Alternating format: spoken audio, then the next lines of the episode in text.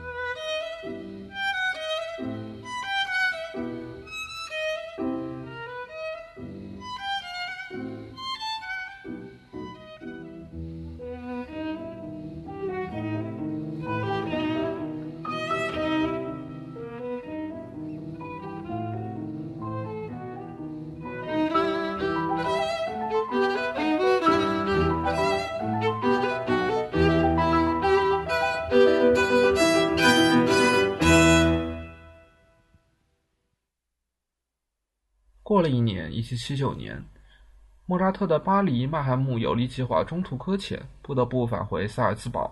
这部作品就是他在回到萨尔茨堡之后创作的。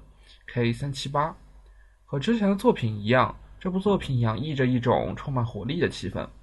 我们要听到的第三乐章的回旋曲，保持了莫扎特一贯的诙谐轻盈的风格，快速的六连音呈现出欢快跳跃的感觉。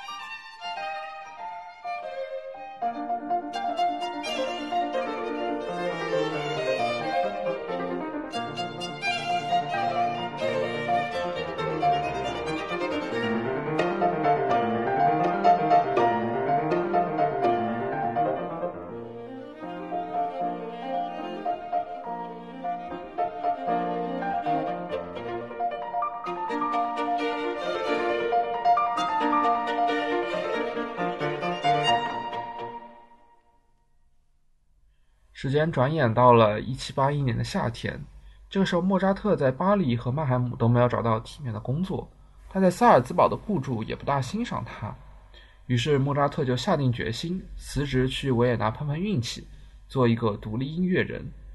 K 三七六这首奏鸣曲和其他的四重奏一样，就是在这种环境下创作的。我们知道这个维也纳的听众，他的口味也是比较挑剔的。呃，又过了大概七八年的样子，我们在之前的节目当中提到，他在维也纳又待不下去了，于是跑到了布拉格。K 三七六这部作品的第一乐章是个快板，开头的三个和弦吸引了所有听众的注意，之后两个声部紧密地进行着对话，在发展部时引入了一个新的材料，但很快就在一个巧妙的强弱对比中，迅速地回到了第一主题的三个和弦上，是一个非常有趣的作品。Thank you.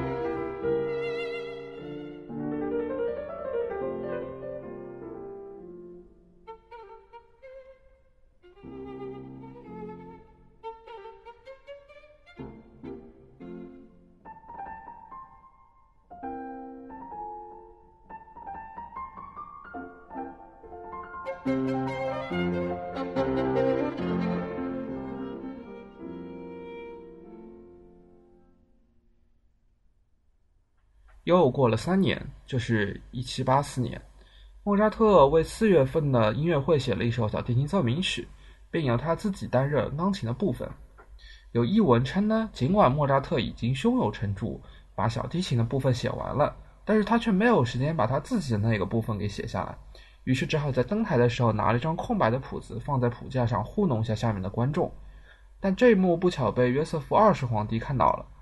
后来，莫扎特只好向他吐露了实情。这部奏鸣曲 K 四五四，第一乐章的开头是个缓慢的柔板，说是自成一体也并不为过。在进入快板之后，同样呈现的是一个热情的主题。发展部则延续了莫扎特一贯的风格，借用了城市部结尾的动机来作为发展部的开端。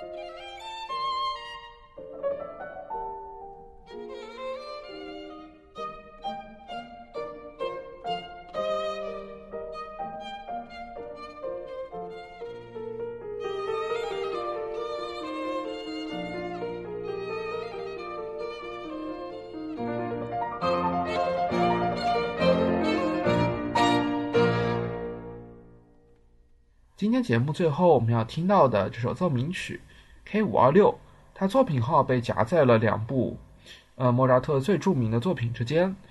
K 五二五是我们非常熟悉的弦乐小夜曲，也有它的四重奏改编版。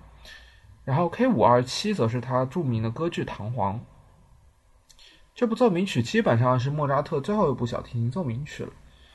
我们将要听到的第二乐章，在这个乐章当中，两个声部间的对话仿佛像轻盈的仙子正在起舞一般，晶莹剔透。整个乐曲的强度始终保持在一个非常寂静的程度上。在再现部之前，有一个非常丰富的展开部分，听起来有这么一点浪漫主义的色彩，但仍然保持着古典慢板乐章的节制。